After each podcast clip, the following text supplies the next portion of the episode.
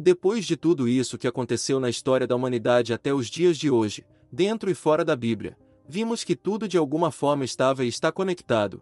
A nossa história é um quebra-cabeça onde a Bíblia é a peça principal, e o passado, o presente e o futuro são as peças que se encaixam nela. No começo desse texto foi explicado tudo sobre o paganismo disfarçado de igreja. Porque agora nós vamos ver o que Jesus revelou ao apóstolo João, e isso se refere ao nosso presente e futuro que está muito próximo, e que vai testar a fé de muitas pessoas no mundo. Muitos têm medo do livro de Apocalipse porque leem fora de contexto, e boa parte dos relatos de João são simbólicos. Não haverão monstros, mas sim pessoas que receberão poderes de Satanás para dominar o mundo, e levar com ele o máximo de pessoas que ele puder para o inferno. João foi o último dos apóstolos de Jesus que ainda estava vivo, além disso, foi o único que ficou com ele até seu último suspiro, na época de João, o imperador da vez era o Diocleciano. Ele exilou João após tentar matá-lo sem sucesso, porque o imperador se autoproclamou um deus, exigindo que fosse adorado. E João pregava o evangelho por todos os cantos e isso incomodava os paganistas romanos. Então João foi enviado à ilha de Patmos, atual ilha vulcânica na Grécia. Ele ficou lá por volta de 81 a 96 depois de Cristo. A ilha era como uma prisão romana, foi lá que Jesus apareceu novamente para João para revelar a ele os acontecimentos do fim dos tempos. João escreveu tudo no livro de Revelação, mas da maneira que ele conseguiu interpretar naquela época. A maioria dos textos são simbólicos ou metafóricos. Existem muitas teorias sobre esse livro. No entanto, como já constatamos no começo, esse livro está conectado com o livro de Daniel. Muitas coisas já aconteceram, muitas estão acontecendo e ainda vão acontecer. Jesus pediu que João enviasse essa revelação às sete igrejas da Ásia. Elas eram igrejas reais, mas essas cartas tinham um significado espiritual. Na maioria das vezes, quando Jesus se refere à palavra igreja, ele se refere a nós que somos a igreja dele, não a uma religião específica. Cada uma das igrejas estavam agindo de uma maneira que desagradava a Deus, mas ainda assim, ele estava tentando abrir os seus olhos para que se arrependessem antes da segunda volta de Jesus. As mensagens deixadas às igrejas estão em Apocalipse 3 e 4. Carta à igreja de Éfeso. Essa igreja tinha perseverança na fé e não tolerava os homens contrários a Deus. Mas o seu erro era que ela havia abandonado o primeiro amor. Faltava a eles o amor entusiasmado que já tinham demonstrado um dia. Carta à igreja de Esmina. A igreja de Esmina não deixou o dinheiro corrompê-la, mas era rica espiritualmente, e muito perseguida por causa do Evangelho. Os membros eram fiéis ao Senhor Jesus acima de tudo. Essa igreja teve recompensa na vida eterna. Carta à igreja de Pérgamo. A igreja de Pérgamo tinha membros fiéis, mas também tinha membros que queriam seguir, ao mesmo tempo, a idolatria. Os membros precisavam assumir de uma vez por todas a fé em Jesus. Carta à igreja de Tiatira. O trabalho evangelístico em Tiatira era bom, o problema era que a falsa profetisa Jezabel estava influenciando os membros da igreja a cometer imoralidades sexuais e idolatrias. A mensagem do Senhor para essa igreja é a de que os seus membros deveriam ser contra os falsos ensinamentos que estão presentes na igreja. Carta à igreja de Sardes. Apesar de a igreja de Sardes ter obras, essas obras eram vazias. Ela parecia ser uma igreja avivada, mas estava morta. Ela estava em estado terminal e precisava reagir. Carta à Igreja de Filadélfia. Assim como a Igreja de Esmina, a Igreja de Filadélfia sofria muita perseguição por causa da fé, mas não se abalou. Era uma igreja fiel ao Senhor Jesus. Ela também não foi repreendida. Carta à Igreja de Laodiceia. Essa igreja era abominável diante do Senhor. Seus membros se tornaram materialistas, estavam acomodados espiritualmente e abandonaram a fé. Mas não sabiam do vazio que tinham. As sete eras no plano de salvação de Deus. O número sete é o número da perfeição. Deus sempre usa o número sete se quiser nos apontar o seu plano temporal. Ele já fez isso no sonho do Faraó, quando lhe mostrou sete espigas e sete vacas. Tudo começa com os sete dias em que Deus criou os céus e a terra e vai até o Apocalipse de João com as sete igrejas, sete taças, sete selos, sete trombetas, ou seja, sempre sete. As igrejas passaram por todas essas fases durante todos esses anos após a primeira vinda de Jesus, e nós estamos na era da igreja de Laodiceia, onde a maioria dos líderes religiosos se importam mais com a quantidade de dízimos que vão receber do que encaminhar as pessoas para a salvação. Na revelação da profecia do livro de Daniel vimos que a besta é um rei ou um reino, e com todas as palavras-chave e os acontecimentos históricos, e as datas exatas, foi provado que o Papa era a quarta besta do livro de Daniel. Agora veremos o que diz a profecia do livro de João. Jesus nos ensinou a Santíssima Trindade que é o Pai que é Deus, Filho que é Jesus e o Espírito Santo de Deus. Satanás sempre quer nos enganar para nos afastar de Deus. Já está profetizado que ele será destruído definitivamente, mas sua meta é levar com ele o máximo de pessoas que ele puder e ele conseguirá enganar até aqueles do povo escolhido de Deus. Já a trindade profana que está por vir será o antideus que é Satanás ou dragão, anticristo que é a primeira besta, anti-espírito que é a segunda besta ou falso profeta. Apocalipse capítulo 12, versículo 3. Então apareceu no céu outro sinal, um enorme dragão vermelho com sete cabeças e dez chifres, tendo sobre as cabeças sete coroas. O dragão é Satanás, sua cor vermelha representa matança e destruição, as sete cabeças representam os sete impérios malignos que dominaram o mundo, sempre tentando afastar as pessoas de Deus com a sua idolatria e falsos deuses. Egito 2300 a.C., Assíria 800 a 600 a.C., Babilônia 605 a 539 a.C., Medo-Pérsia 539 a 331 a.C., Grécia 331 a 168 a.C., Roma 168 a.C. a 476 d.C. Aqui temos seis impérios. O último reino será de onde o anticristo virá, ou seja, Estados Unidos da América.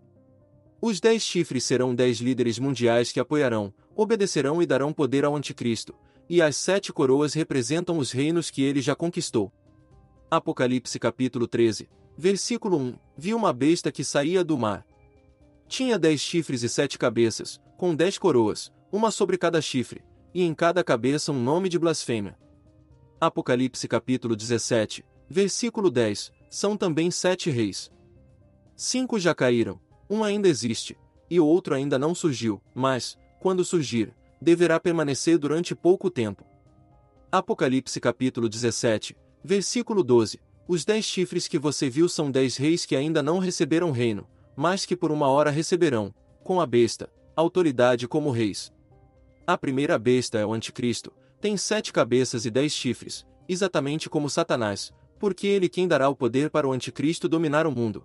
O nome de blasfêmia significa que todos esses reinos praticam idolatria, blasfemando contra o único e verdadeiro Deus. As sete coroas representam um reino universal, e os dez chifres representam a divisão do reino do anticristo em dez sub-reinos, como também indicado pelos dez dedos na imagem no sonho de Nabucodonosor Daniel capítulo 2, versículos 41 ao 43 e pelos dez chifres na terrível besta em Daniel capítulo 7, versículos 7 ao 24. As dez coroas significam quando os dez líderes mundiais começarem a reinar com o anticristo. E o mar significa uma área muito populosa. Ele também imitará Jesus fazendo com que os judeus acreditem que ele é o Messias, pois terá descendência judaica. Apocalipse capítulo 13, versículo 11. Então vi outra besta que saía da terra, com dois chifres como cordeiro, mas que falava como dragão. A segunda besta é o falso profeta, ele se apresentará como uma pessoa mansa, suave e benevolente, exatamente como um cordeirinho. Os dois chifres indicam a união do Estado com a Igreja, que ensina a falsa doutrina, ou seja, ele será um líder religioso, o falso profeta falará enganosamente para afastar as pessoas de Deus e promover a adoração do anticristo e Satanás. 1 João capítulo 2, versículo 22. Quem é o mentiroso, senão aquele que nega que Jesus é o Cristo? Este é o anticristo, aquele que nega o Pai e o Filho. Essa é a trindade profana do fim dos tempos. Agora vamos aos fatos para identificar algumas das profecias anunciadas por João. Quando João escreveu esse livro, Roma ainda estava no comando, logo após o reinado do Papa de 538 a 1798, os 1260 anos como Deus revelou a Daniel. Um pouco antes de o Papa ser preso por Napoleão Bonaparte em 1798, um novo reino se levantava lentamente. Em 1776, os Estados Unidos declararam independência, também criando o selo Novus Ordo Seclorum, do latim, que significa nova ordem dos séculos, que estampa as notas de dólar atualmente. Apocalipse capítulo 17, versículo 8. A besta que você viu, era e já não é. Ela está para subir do abismo e caminha para a perdição. Os habitantes da terra, cujos nomes não foram escritos no livro da vida desde a criação do mundo, ficarão admirados quando virem a besta, porque ela era, agora não é, entretanto virá. Apocalipse capítulo 17, versículo 11, a besta que era, e agora não é, é o oitavo rei. É um dos sete, e caminha para a perdição. Essa é uma referência de tempo do passado, presente e futuro, se refere a Satanás que dominava através dos impérios, antes da vitória de Jesus sobre ele, com a sua morte, ressurreição e ascensão ao céu, porém ele voltará através do anticristo no futuro. Caminha para a perdição, significa um curto período de tempo, ou seja, o período da grande tribulação, que durará sete anos. Voltando à revelação dada a Daniel das setenta semanas, que vimos anteriormente, sobra uma semana, ou seja, sete dias, ou seja, sete anos, que foi a revelação do fim dos tempos. Daniel capítulo 9, versículo 27. Apocalipse capítulo 13, versículo 18. Aqui a sabedoria. Aquele que tem entendimento calcule o número da besta, pois é número de homem. Seu número é 666. O número da besta será o nome do anticristo somado letra por letra no alfabeto hebreu, onde cada letra se refere a um número. O total da soma numérica das letras do nome do anticristo será o número 666. Lucas capítulo 21, versículos 9 ao 11. 9. Quando ouvirem falar de guerras e rebeliões, não tenham medo. É necessário que primeiro aconteçam essas coisas, mas o fim não virá imediatamente. 10. Então lhes disse: nação se levantará contra nação e reino contra reino. 11. Haverá grandes terremotos, fomes e pestes em vários lugares e acontecimentos terríveis e grandes sinais provenientes do céu. 2 Timóteo capítulo 3, versículos 2 ao 5. 2. Os homens serão egoístas, avarentos, presunçosos, arrogantes, blasfemos, desobedientes aos pais, ingratos, ímpios. 3. Sem amor pela família, irreconciliáveis, caluniadores, sem domínio próprio, cruéis, inimigos do bem. 4. Traidores, precipitados, soberbos, mais amantes dos prazeres do que amigos de Deus. 5. Tendo aparência de piedade, mas negando seu poder. Afaste-se desses também. Esses são alguns dos sinais de que a vinda de Jesus se aproxima, mas desde quando Cristo andou sobre a terra nós ouvimos que o fim está próximo, e parece que nunca chega. Isso porque o tempo de Deus é diferente do nosso. Entretanto, nos últimos 100 anos muitas profecias se cumpriram. Especialmente em 1967, quando o povo escolhido por Deus declarou independência e declarou Israel como um país, aqui se cumpriu a profecia do livro de Daniel, capítulo 12, versículo 11 ao 12. Antes disso houve a Primeira e a Segunda Guerra Mundial motivadas pela ganância de territórios, dinheiro e poder, que ainda existem até hoje como as guerras do Oriente Médio e a guerra contra o tráfico de drogas, armas, pessoas etc. Todos os anos muitos terremotos matam milhares de pessoas, assim como as pragas que mataram muitas pessoas, mas já parou para pensar que a única praga que fez o mundo parar foi o coronavírus. Por trás disso tem um significado muito maior que tudo. Os dois principais mandamentos de Jesus são: amar a Deus sobre todas as coisas e ao próximo como a si mesmo. Muitos não deram atenção, mas Deus permitiu tudo isso para nos mostrar como nós dependemos de Deus e um dos outros. É um mecanismo que gira constantemente, desde aquele que planta até aquele que entrega na porta da sua casa. Respeite as pessoas, nós dependemos um dos outros, independente de cor, raça, religião, preferência política ou sexual. Se Jesus não desprezou ninguém, quem somos nós para fazer isso? Orem para que cada uma delas possam encontrar Jesus. Quanto às pessoas egoístas, etc., quem não conhece alguém assim? Com uma ou mais dessas características, mas existem alguns fatos recentes que nos faz acreditar que o fim pode estar mais próximo do que imaginamos. Uma das evidências que os Estados Unidos é o sétimo império de Satanás é a Estátua da Liberdade. A história por trás dessa estátua nos leva ao começo da história, lá em Babilônia no tempo de Nimrod, Semiramis e Tamuz. A estátua de cobre, projetada pelo escultor francês Frédéric Auguste Bartholdi, que se inspirou no Colosso de Rhodes, um dos muitos nomes dados ao deus Sol, vulgo, Tammuz Nimrod. Foi construída por Gustave Eiffel e inaugurada em 28 de outubro de 1886. A estátua é de uma figura feminina vestida que representa a deusa romana, Libertas, vulgo, Semiramis, que carrega uma coroa com sete raios, uma tocha e uma tabuleta que evoca uma lei sobre a qual está inscrita a data da Declaração da Independência dos Estados Unidos, 4 de julho de 1776. A estátua é uma representação simbólica do livro de Apocalipse 17, versículo 18. A mulher que você viu é a grande cidade que reina sobre os reis da terra. Ou seja, Nova York é onde fica a sede das Nações Unidas, e em teoria ela reina sobre todos os reis da terra, ou seja, é a cidade onde todos os governos de cada país se reúnem para tomar decisões relacionadas ao mundo. Mateus capítulo 24, versículo 14. 14 e este evangelho do reino será pregado em todo o mundo como testemunho a todas as nações, e então virá o fim. Demorou mais de dois mil anos, mas o nome de Jesus é conhecido em todo o mundo, mesmo aqueles que não acreditam nele sabem sobre sua existência. Todos os sinais já foram cumpridos, mas para que o fim aconteça essas coisas tinham que acontecer antes. A primeira coisa é que Israel teria que ser reconstruída, e ela foi reconstruída em 1948, porque o anticristo vai profanar o templo. Ele vai sentar no templo e vai dizer que é Deus, só que para isso acontecer Israel precisava ser reconstruída. Segundo o fato, as duas testemunhas vão ser mortas e o mundo inteiro vai ver, como o mundo inteiro iria ver, se antigamente ninguém tinha televisão, rádio ou internet, agora todo mundo tem. E também, a parte onde a imagem dele estará em todos os lugares ao mesmo tempo. Isso será feito por hologramas e o metaverso.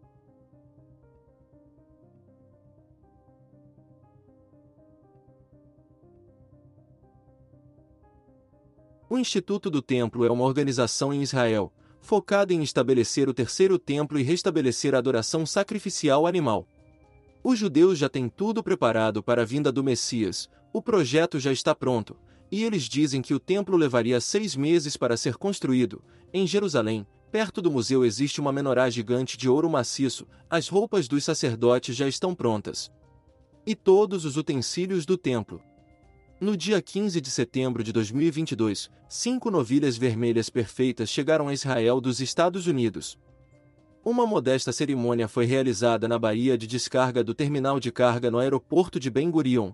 Elas serão usadas para os sacrifícios no novo templo, como faziam no passado. Só falta a Arca da Aliança, porque eles garantem que essa arca vai ser achada, e os sacerdotes levitas já estão sendo preparados para assumir seus postos. Jeremias capítulo 3 versículo 16 Quando vocês aumentarem e se multiplicarem na sua terra naqueles dias, declara o Senhor, não dirão mais, a arca da aliança do Senhor. Não pensarão mais nisso nem se lembrarão dela, não sentirão sua falta nem se fará outra arca.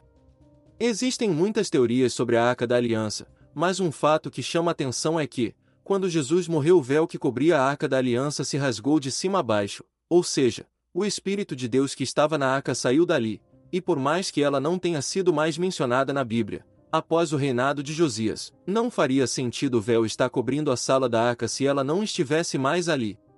Eu acredito que a arca foi destruída pelos romanos no ano de 70 junto com os outros objetos do templo, porque eles destruíram tudo para poder raspar o ouro que derreteu e caiu entre as pedras.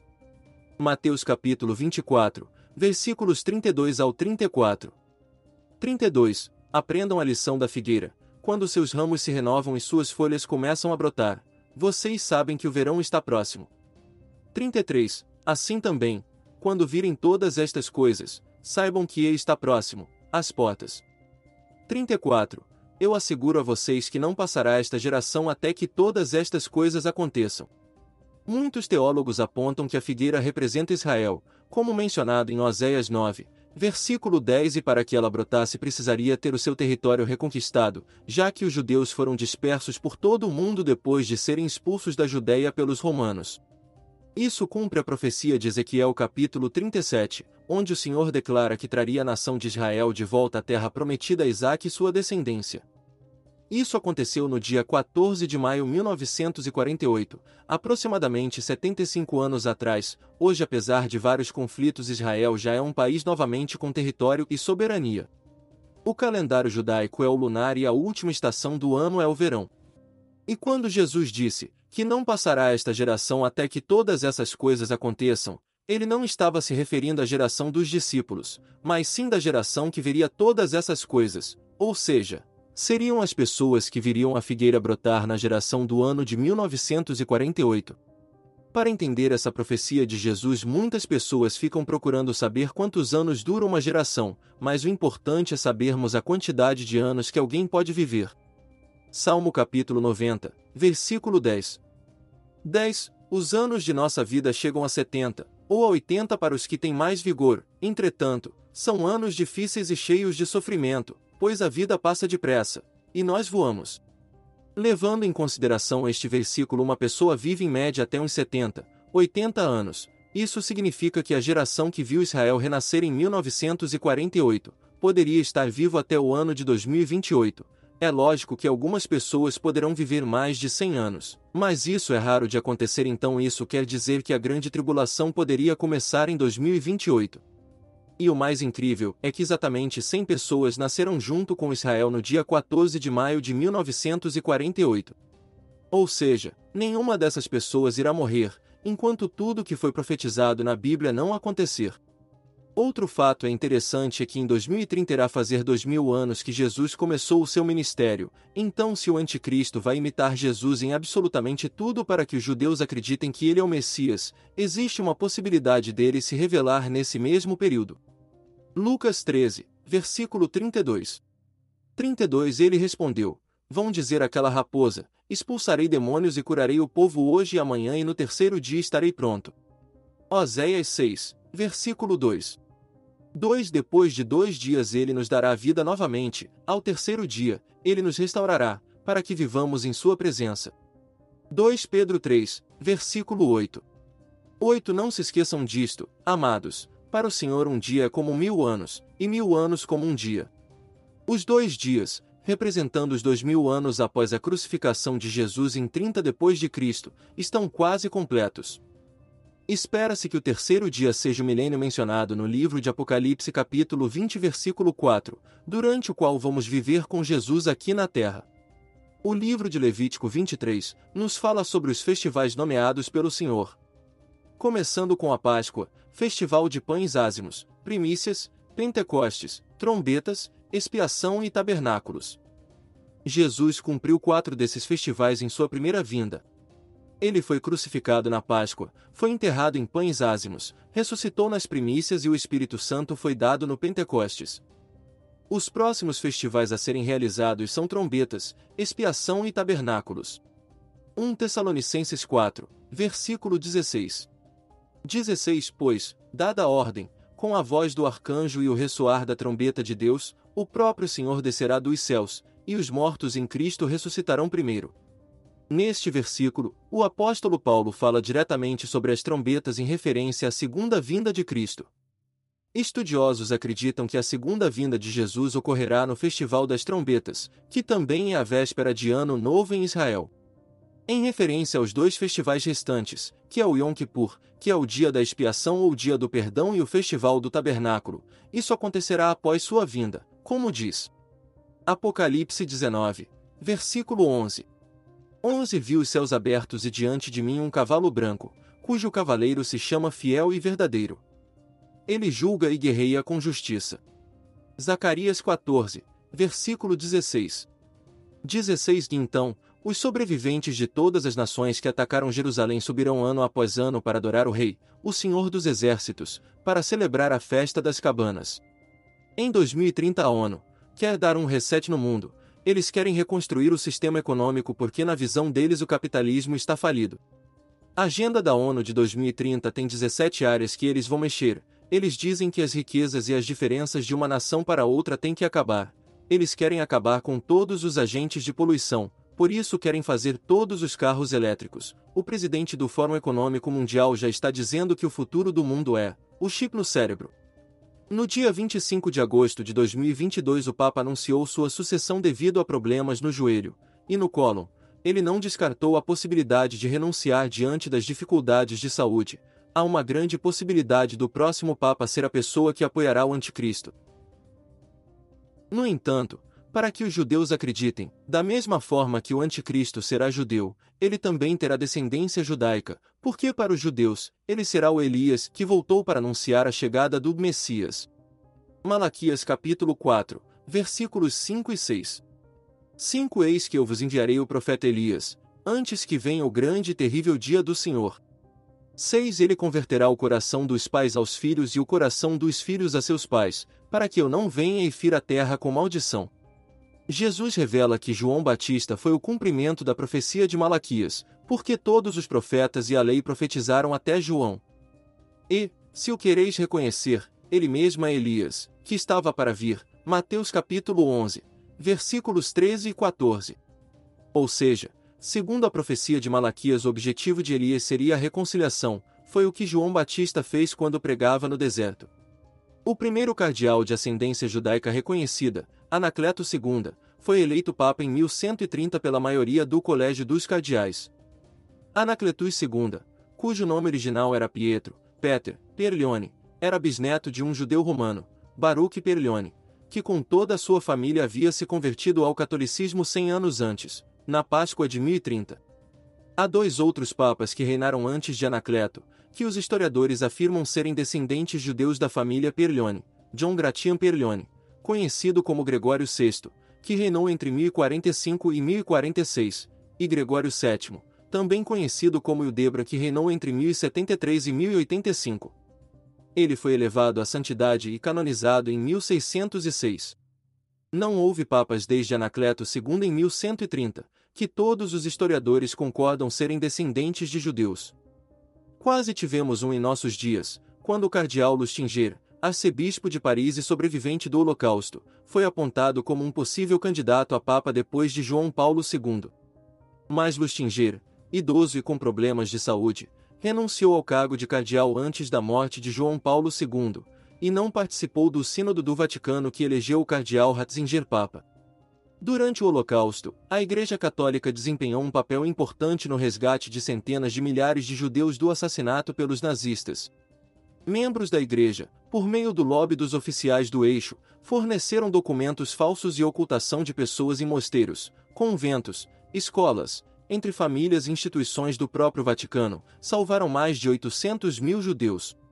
Ou seja, a maioria desses judeus se tornaram membros do Vaticano, no entanto, o Vaticano sempre escondeu a identidade dessas pessoas, talvez pelo fato desse ódio que o mundo inteiro sente pelos judeus, ou por outro motivo desconhecido. Mas um fato interessante é que em novembro de 2019 um cardeal assumiu para o mundo a sua descendência judaica. Sua mãe foi sobrevivente do Holocausto. Ele é prefeito do Dicastério para o Serviço do Desenvolvimento Humano Integral. É um dos favoritos do Papa Francisco para o cargo de próximo Papa. O Vaticano emitiu uma ordem para que todas as instituições e igrejas católicas do mundo inteiro transferissem para o Banco do Vaticano todo o dinheiro, ouro, títulos, enfim, qualquer coisa de valor, até o fim do mês de setembro de 2022, com a desculpa de que eles querem criar uma nova política unitária para os investimentos financeiros da Santa Sé e do Estado do Vaticano.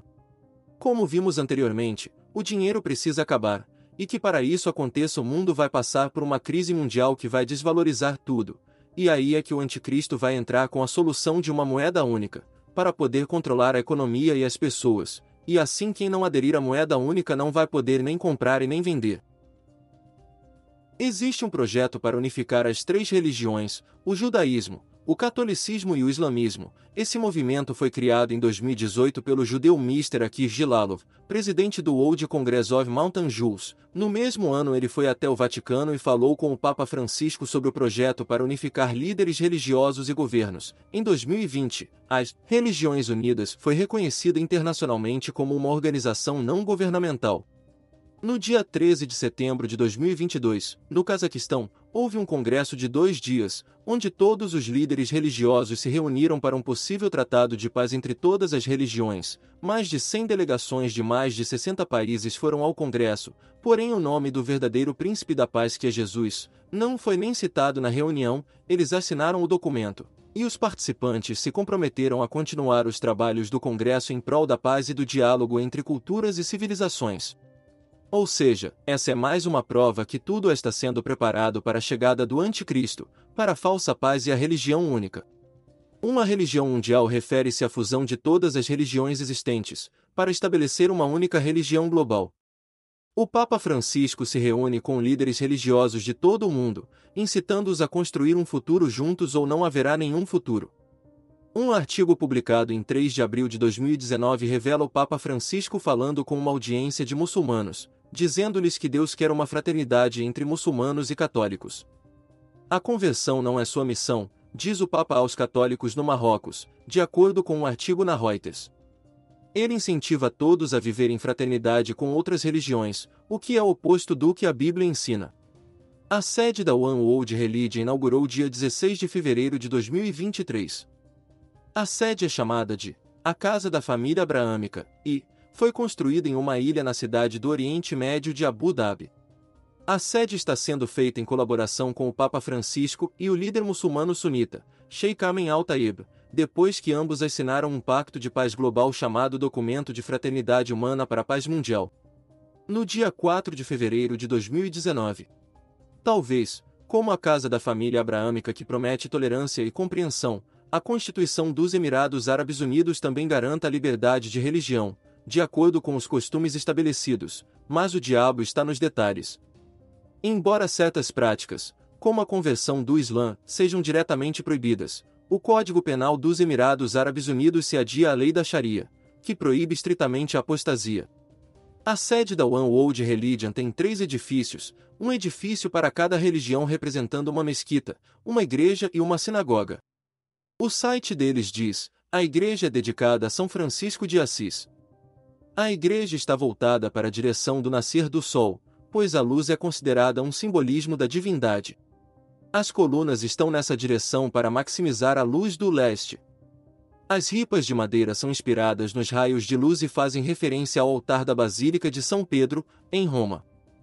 Nota: Eles estão dedicando essa igreja a São Francisco de Assis, o orixá da Umbanda, que também é chamado de Orula, em vez de dedicá-la a Jesus, nosso Salvador. Além disso, há referências ao Sol. O deus Sol Tammuz, adorado no Império Romano. Apesar disso, o Papa afirma ser um seguidor de Jesus. No entanto, ele aceitou que nenhum árabe possa se converter ao cristianismo, ou seja, ele está negando Jesus. Mateus capítulo 10 versículo 33 Mas aquele que me negar diante dos homens, eu também o negarei diante do meu Pai que está nos céus. 1 João capítulo 2 versículo 23 Qualquer que nega o filho, também não tem o Pai, e aquele que confessa o Filho, tem também o Pai. Embora geralmente não seja aplicado, ensinar que Jesus é o único Deus, é considerado um ato de insultar a Allah, ou ao profeta Maomé, e os infratores podem ser sujeitos à prisão, por cinco ou mais anos, multados de 250 mil diras, 68.100 dólares, a 2 milhões de diras, 545 mil dólares, e os cristãos podem ser deportados. Para aumentar a confusão de trazer compreensão e tolerância, o líder muçulmano sunita, Sheikh Amin al-Taib, que é amplamente elogiado como um muçulmano moderado, acredita fortemente que os muçulmanos que se convertem do Islã para qualquer outra religião, incluindo o cristianismo, devem ser mortos. Então, se a ideia do On World Religion Headquarters é trazer tolerância e compreensão, então por que construí-lo em um país muçulmano onde a conversão é ilegal e por que fazê-lo junto com um clérigo muçulmano que ensina que os apóstatas muçulmanos devem ser mortos? Não é o oposto da tolerância e da compreensão. Conectado a este projeto de construção, haverá um conselho interreligioso para supervisionar projetos que visam promover a tolerância, mas talvez a tolerância seja apenas uma direcional. Em dezembro de 2020, as Nações Unidas aprovaram uma lei anti-blasfêmia da qual a maioria dos cristãos não está ciente. A lei vagamente traduzida, adotada pelos Emirados Árabes Unidos, proíbe quaisquer ensinamentos contra o Islã, incluindo ensinamentos bíblicos que possam ser considerados ofensivos. Veja a imagem no texto. Os Estados Unidos é o último dos impérios profetizados na Bíblia. Ele é o país mais rico do mundo e dinheiro significa poder. Além dele existem outras nove potências mundiais que estão no top 10 de 2020 como os países mais ricos do mundo: China, Alemanha, Reino Unido, França, Japão, Coreia do Sul, Arábia Saudita, Israel e Emirados Árabes Unidos. Todos eles são países aliados dos Estados Unidos. Outro fato importante é que os Estados Unidos é o segundo país do mundo, com o maior número de judeus além de Israel, e como já sabemos, o anticristo virá dos Estados Unidos e terá descendência judaica, para que os judeus acreditem que ele é o Messias. Mas como saberemos quem é o anticristo? Esse é o problema, só saberemos depois que ele já estiver reinando, ele será uma pessoa muito influente na sociedade, vai nascer de uma família poderosa, se mostrará uma pessoa bondosa aos olhos do mundo, determinada a acabar com a fome e trazer a paz mundial, seu discurso deixará as pessoas seduzidas e as enganará facilmente. Antes de tudo isso acontecer, Jesus avisou para que fiquemos vigilantes, porque quando essa pessoa assumir o poder, há uma possibilidade de Deus arrebatar a sua igreja, para não passarmos pela grande tribulação. Você sabe como que está Sodoma e Gomorra nos dias de hoje? Sim, os estudiosos acharam a localização exata das duas cidades, mas a descoberta mais incrível que foi feita na antiga Sodoma e Gomorra é que o enxofre por lá é diferente de tudo o que já vimos. O enxofre do planeta Terra raramente excede 40% de pureza, mas o que está lá nas antigas cidades é em torno de 96% de pureza, tornando-os inflamáveis até o dia de hoje. Após a destruição de Sodoma e Gomorra, a água ficou hipersalina, ou seja, não tinha como haver nenhum tipo de vida. Em Gênesis capítulo 13, versículo 10, Ló viu como era o mar morto antes, cheio de vida. Após a destruição ele ficou inabitável. Em Ezequiel 47, há uma profecia aqui na era messiânica, ou seja, quando o retorno do verdadeiro Messias que é Jesus estiver próximo, o mar morto voltará a ter vida. Recentemente um repórter israelense fotografou alguns peixes nadando no mar morto, o que cientificamente isso seria impossível. Devido ao seu alto teor de sal, Noam Beden explicou que, de fato, a água doce de Jerusalém encheu os sumidouros com microrganismos e vida marinha, bem como o crescimento da vegetação. Assim, cumprindo mais uma profecia bíblica. Ezequiel capítulo 47, versículo 8 e 9. 8 Ele me disse: Esta água flui na direção da região situada a leste e desce até Arabá, onde entra no mar. Quando deságua no mar, a água ali é saneada. 9 por onde passar o rio haverá todo tipo de animais e de peixes. Porque essa água flui para lá e saneia a água salgada, de modo que onde o rio fluir tudo viverá. Existem três teorias principais quanto à ocasião do arrebatamento. A teoria do arrebatamento antes, durante e depois da tribulação. Jesus poderia ter usado vários outros exemplos, como Sodoma e Gomorra que também foi pega de surpresa pela ira de Deus, porém um fato que chama a atenção é, que ele usou o exemplo de Noé, um homem que tentou avisar sobre o dilúvio, mas foi chamado de louco, tolo. No entanto, foi fiel a Deus até o fim, por isso há uma grande chance da igreja ser arrebatada antes da tribulação, porque Deus é fiel, e tudo o que Jesus diz tem um significado, e ele não deixaria para trás aqueles que também foram fiéis a ele até o fim. Outro argumento usado é que, após o capítulo 3, a palavra igreja não é mais encontrada no livro de Apocalipse, até aparecer novamente no final do livro. Apocalipse capítulo 3, versículo 10. 10 Visto que você guardou a minha palavra de exortação à perseverança, eu também o guardarei da hora da provação que está para vir sobre todo o mundo, para pôr a prova os que habitam na terra. 1 Tessalonicenses capítulo 1, versículo 10. 10 Esperar do céu seu filho, a quem ressuscitou dos mortos, Jesus, que nos livra da ira que há de vir. 1 Tessalonicenses capítulo 5, versículo 9. 9. Porque Deus não nos destinou para a ira, mas para recebermos a salvação por meio de nosso Senhor Jesus Cristo. 2 Pedro capítulo 2, versículos 5 ao 9. 5. Ele não poupou o mundo antigo quando trouxe o dilúvio sobre aquele povo ímpio, mas preservou Noé, pregador da justiça, e mais sete pessoas, 6. Também condenou as cidades de Sodoma e Gomorra, reduzindo-as a cinzas, tornando-as exemplo do que acontecerá aos ímpios. 7. Mas livrou Ló, homem justo, que se afligia com o procedimento libertino dos que não tinham princípios morais. 8. Pois, vivendo entre eles, todos os dias aquele justo se atormentava em sua alma justa por causa das maldades que via e ouvia. 9. Vivemos, Portanto, que o Senhor sabe livrar os piedosos da provação e manter em castigo os ímpios para o dia do juízo. Zacarias capítulo 14, versículos 3 ao 5. 3. Depois o Senhor sairá para a guerra contra aquelas nações, como ele faz em dia de batalha. 4. Naquele dia, os seus pés estarão sobre o Monte das Oliveiras, a leste de Jerusalém, e o monte se dividirá ao meio, de leste a oeste, por um grande vale, metade do monte será removido para o norte, e a outra metade para o sul. 5 Vocês fugirão pelo meu vale entre os montes, pois ele se estenderá até Azel. Fugirão como fugiram do terremoto nos dias de Uzias, rei de Judá. Então o Senhor, o meu Deus, virá com todos os seus santos. Romanos capítulo 8, versículo 1. 1. Portanto, agora já não há condenação para os que estão em Cristo Jesus. Romanos capítulo 5, versículos 9 ao 10. 9 Como agora fomos justificados por seu sangue, muito mais ainda, por meio dele, seremos salvos da ira de Deus. 10 Se quando éramos inimigos de Deus fomos reconciliados com ele mediante a morte de seu filho, quanto mais agora, tendo sido reconciliados, seremos salvos por sua vida. Não existe base bíblica para o arrebatamento acontecer durante a tribulação, muitos dizem que é porque os cristãos precisam ser provados. Enquanto ao final da tribulação muitos acreditam que seria algo que aconteceria quase simultaneamente, ou seja, que a igreja encontraria com Jesus no ar e voltaria à terra para o milênio. A linha do tempo profética é tão detalhada e complexa em sua estrutura, que os acontecimentos de muitos eventos dependem de profecias anteriores que precisavam acontecer primeiro.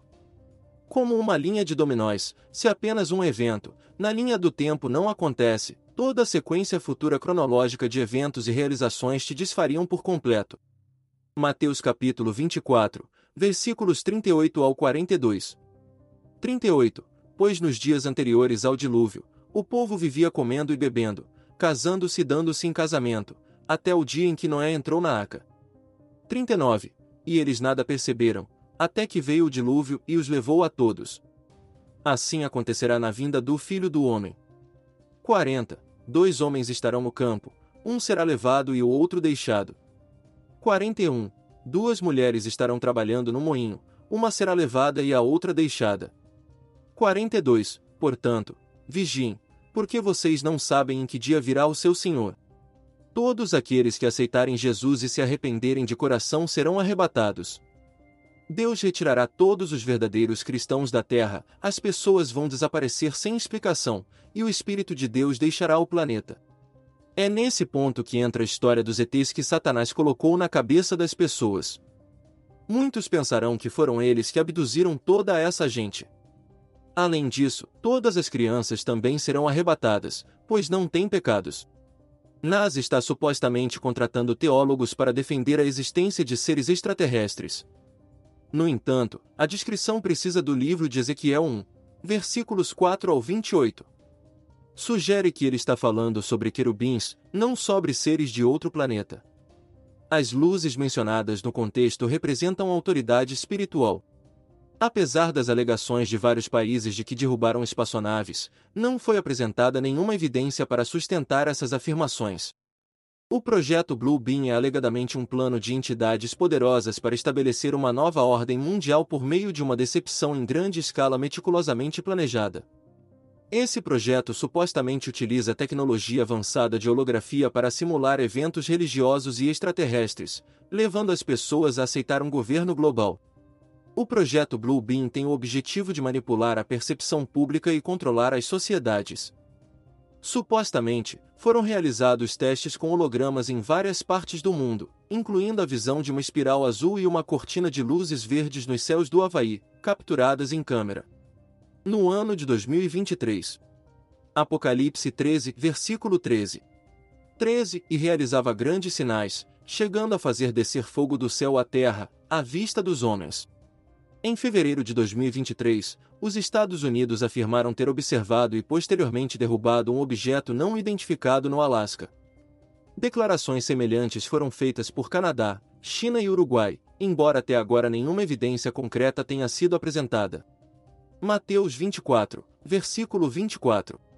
24 Pois aparecerão falsos cristos e falsos profetas que realizarão grandes sinais e maravilhas para, se possível, enganar até os eleitos. A partir desse momento o caos será instaurado no mundo e essas coisas vão acontecer. Apocalipse capítulo 6, versículos 1 ao 4. 1. Observei quando o cordeiro abriu o primeiro dos sete selos. Então ouvi um dos seres viventes dizer com voz de trovão: Venha. 2. Olhei, e diante de mim estava um cavalo branco. Seu cavaleiro empunhava um arco, e foi-lhe dada uma coroa. Ele cavalgava como vencedor determinado a vencer. 3. Quando o cordeiro abriu o segundo selo, ouvi o segundo ser vivente dizer: Venha. 4. Então saiu outro cavalo, e este era vermelho. Seu cavaleiro recebeu poder para tirar a paz da terra e fazer que os homens se matassem uns aos outros. E lhe foi dada uma grande espada. A partir desse momento o anticristo vai entrar em ação para trazer a falsa paz mundial, começando pelo acordo de paz entre Israel e os árabes. A partir disso os judeus vão acreditar que ele é o Messias, e ele começará a reconstrução do terceiro templo em Jerusalém.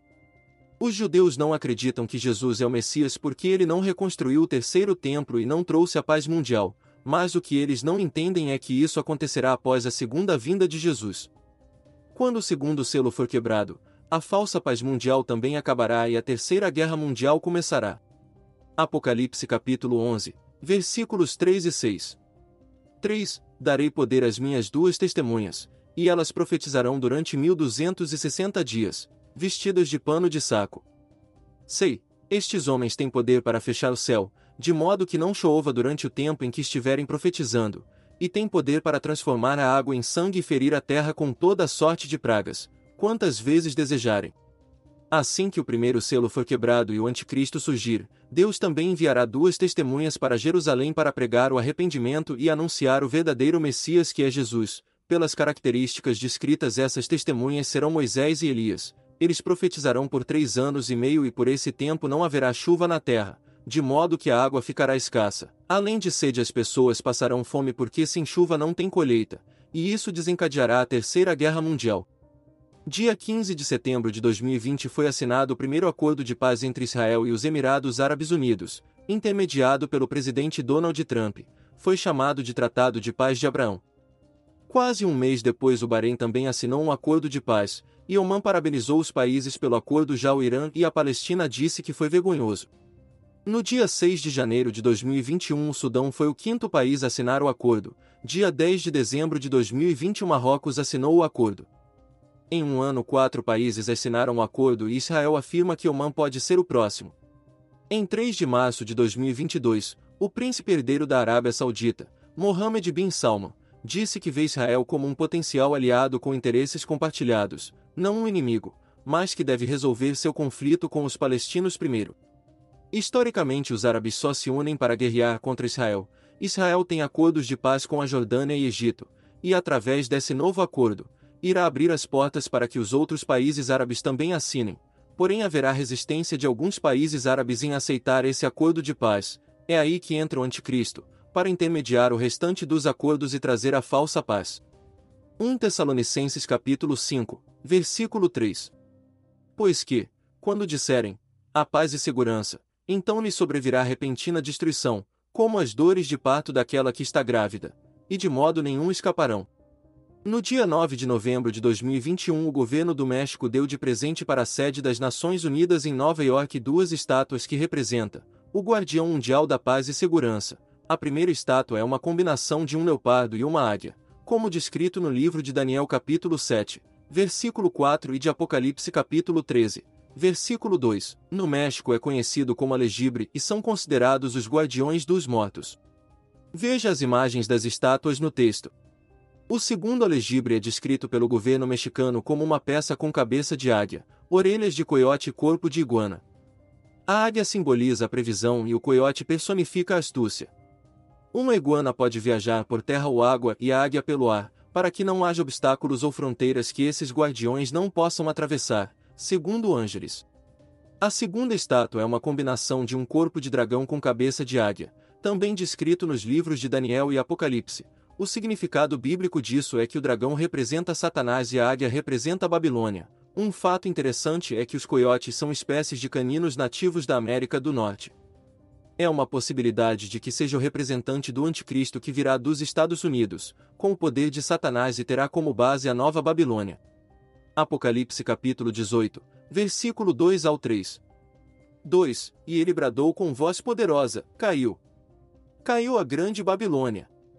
Ela se tornou habitação de demônios e antro de todo espírito imundo, antro de toda ave impura e detestável. 3. Pois todas as nações beberam do vinho da fúria da sua prostituição. Os reis da terra se prostituíram com ela, à custa do seu luxo excessivo os negociantes da terra se enriqueceram. A Babilônia, que é mencionada em vários livros da Bíblia, será reconstruída no luxo e extravagância será a capital do anticristo durante o período de tribulação. Em outubro de 2017, o príncipe herdeiro da Arábia Saudita, Mohammed bin Salman, anunciou a construção da nova cidade, supermoderna, luxuosa e altamente tecnológica. Será uma cidade sem carros e sustentável, que se chamará Neon, que significa novo futuro.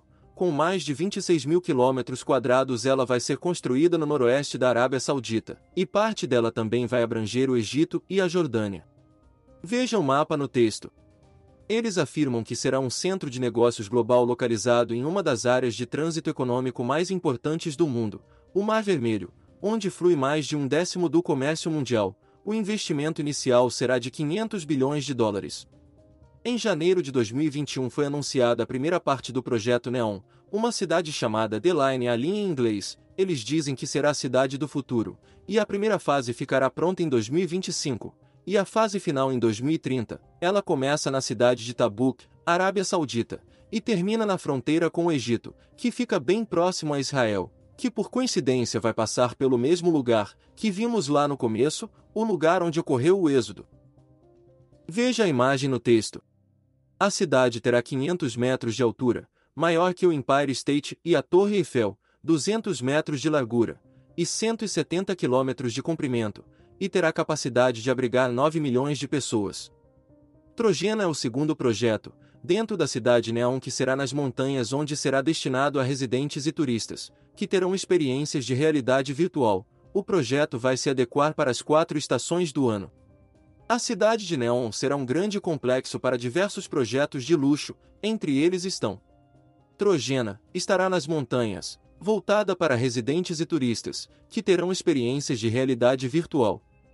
O projeto será adequado para as quatro estações do ano, e haverá uma estação de esqui no meio do deserto. O Chagon será um complexo industrial flutuante em forma de octógono. Espera-se que o Hexagon se torne um novo ponto focal para os fluxos comerciais globais e atenderá rotas de navegação pelo Mar Vermelho. Os planos para o complexo incluem uma planta de dessalinização, uma planta de hidrogênio e um centro de pesquisa oceanográfica. O objetivo é redefinir as indústrias tradicionais. Dentro do complexo haverá empresa tecnológica e digital, Neon. Sindala será um complexo de resorts de luxo em uma ilha privada, com planejamento para ter uma marina e três hotéis de luxo. O Tamo será o teatro do futuro, onde a realidade e o mundo digital convergem abrigará eventos que redefinirão o padrão de entretenimento, tornando-se um dos espaços de eventos mais exclusivos do mundo. Norlana, Cirana, Epicon, Leija serão hotéis e residências de luxo ao redor da cidade de Neon. Neon planeja se tornar uma área agrícola e dependerá fortemente de cultivos geneticamente modificados. Aproximadamente 20 mil pessoas devem se realocar devido à construção de Neon. A tribo Veitat, nativa da região, não expressa oposição à cidade, mas se opõe veementemente à expulsão forçada e à violência. O ativista Abdul Rahim al-Vaiti, em 13 de abril de 2020, relatou online que as forças de segurança sauditas estavam tentando desalojá-lo e aos membros de sua tribo de suas terras ancestrais para abrir caminho para o desenvolvimento de Neon. Ele foi baleado e morto pelas forças de segurança sauditas. O governo árabe escondeu por anos o lugar sagrado, onde Deus se manifestou pela primeira vez, e agora eles irão construir essa cidade exatamente no mesmo local. A Bíblia descreve a Grande Babilônia da mesma maneira e da mesma forma que esses projetos são descritos, cheios de luxos e extravagância, e que todos enriqueceram às custas dela. Babilônia significa porta de Deus, os judeus, no entanto, dizem que é um termo de origem hebraica, que significa grande confusão, e inclusive aparece na Bíblia. A Arábia Saudita é o maior, ou seja, grande país entre os 22 países árabes. O projeto arquitetônico Mukaab visa construir um arranha-céu em forma de cubo gigante com 400 metros de altura em Riad, na Arábia Saudita. O projeto é do tamanho de 20 prédios do Empire State. O interior apresentará enormes projeções holográficas com o objetivo de fazer os espectadores sentirem como se estivessem em diferentes realidades, épocas e lugares. O interior também contará com uma torre giratória e uma área de observação e restaurantes. Será a maior estrutura do mundo, com cerca de 2 milhões de metros quadrados de espaço interno. De acordo com o Fundo de Investimento Público, o edifício Mukaab será o primeiro destino imersivo e experiencial do mundo.